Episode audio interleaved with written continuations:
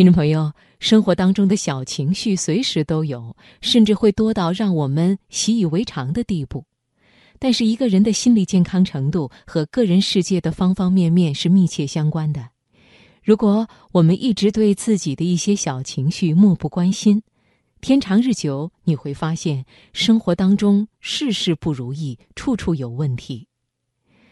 好，今晚首先开始的节目，想和大家一起去了解和分析三种影响我们生活质量的小情绪，希望我们能够用正确的方式去对待他们，好好生活，好好爱自己。首先送给大家的是，别让这三种小情绪毁掉你的生活质量。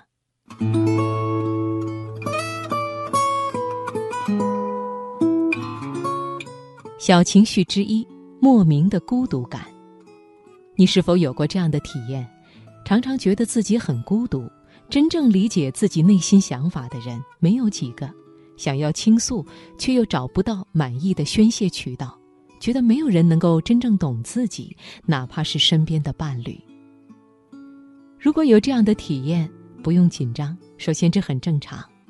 生活在这星球上的每一个人都是独立而完整的生命个体。彼此来自不同的家庭、不同的生长环境、不同的教育背景，这一切都导致了我们想要找到百分百心灵契合的知音，那是不可能的。所以，我们每个人的设定都是生来孤独，但是要注意的是，千万不要把孤独设置为生活的常态。如何稀释孤独感？我给大家的建议很老套。但是也是很有效的，那就是你经常会听到的忠告：多读书。不知你是否有过这样的同感？当你每天被生活的琐碎繁杂纠缠，偶尔拿起一本书来读一下，立即就会有一种充实的感觉，就好像空荡荡的胸膛被什么东西填满了。这是什么呢？这是一种共同体验的获取与共通观念的共鸣。当你觉得你的想法很特别，很难被周围的人理解；当你觉得你正在遭遇与众不同的困境，别人很难明白你的迷茫与惆怅，读书就能帮你一个大忙。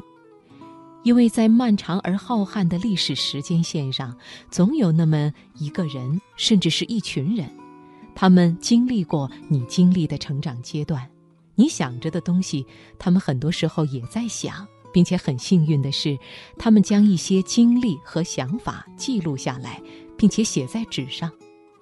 通过阅读，广泛的阅读，你总是能够找到对路的知音，与他们通过这种文字的方式交谈，这会给你带来安心感和认同感，进而带你走出焦虑和迷茫。小情绪之二，奇怪的挫败感。人对自我的认知都是建立在过往既有的经验以及别人对你的主观评价之上的。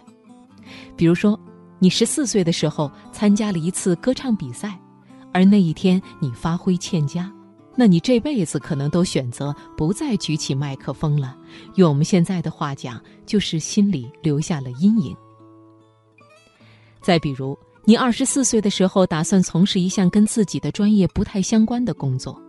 如果这时候身边的人都告诉你你并不适合这样的工作，那你可能这辈子都不会再涉及那个领域了。但是事实是怎样的呢？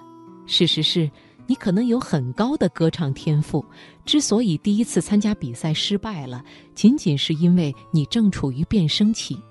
你更有可能很适合做那份暂时看起来很陌生的工作，但是周围人的评价告诉你不行。你就真的以为不行了？人一旦在建立自我认知的时候，从自己的过往印象中以及其他人的评价里汲取到挫败感，就会很容易跳进一个恶性循环之中。所以，NBA 的一位篮球教练在每次赛后对球员做总结的时候，都要先提醒大家一句：赢球了不代表什么都是对的，同样。输球了，也不代表什么都是错的。带着这样一种客观冷静的自我分析态度，人的心态就会积极平稳很多，自我的发展也会绽放出更多的可能性。小情绪之三，令人抓狂的自尊心。我在心理学研究案例中曾经看到过这样一个故事：一个姑娘和暗恋很久的男士约会，姑娘很重视这次见面，提前买了件新裙子，化了很久的妆。结果，在和男士共进晚餐十分钟不到，男士就起身离开了。姑娘当时就傻了眼。她给一位要好的闺蜜打电话，问为什么会出现这样的情况。结果电话那头的闺蜜对她讲：“你看你那么胖，长得又那么矮，怎么会有人喜欢你？”这个闺蜜的话听起来也未免太残忍了。这哪里是一个闺蜜能说出口的话呀？没错，上面这段恶语相加，并不是闺蜜的作为，因为那个姑娘压根儿就没有打过电话。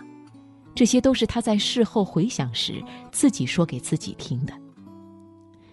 我们很多人在生活中都会有这样的有趣的行为，那就是我们太喜欢活在过去。当我们和人发生矛盾摩擦，当我们遇到一件自己处理的并不是很满意的事情，当我们碰壁或者是遭到拒绝，我们在当时都不会怎么样。但是我们特别喜欢在事后回想，回想当时自己的样子、对方的样子，并且不断的向里面添油加醋，不断的反思原因，也不断的拿过去来折磨自己。为什么我们经常讲“恶语伤人六月寒”？因为每一个令人不满意的反应都不是一时的刺痛。而是会化作埋进你的皮肤和脑海里的一支长效毒箭，它会慢慢的发作，你每回想一次，毒性就增大一番，最后你总会得出这样的结论：当时我怎么会那么不堪？对方怎么可以那样的践踏我的尊严？我们为什么总是要听人劝，要活在当下呢？不仅仅是因为沉浸在未来的幻想中会耽误掉你今天的宝贵时间，同时，当你沉浸在回忆里时，你对自我的感知和对别人的判断也会逐渐跑偏。所以，过去的事情就不要再刻意铭记了，你记也未必记得准，想也未必想得通。与其给自己一个模棱两可的答案，并且纠结到底应该相信哪个说法，还不如省下这点时间，好好的去思索眼前的问题。当我们能够充实自己，消解孤独，对自我有客观的评价与建设性的规划，不纠结于过去，过好当下的每一天时，我们的生活质量就会大幅提升，内心世界。也就会充满了阳光。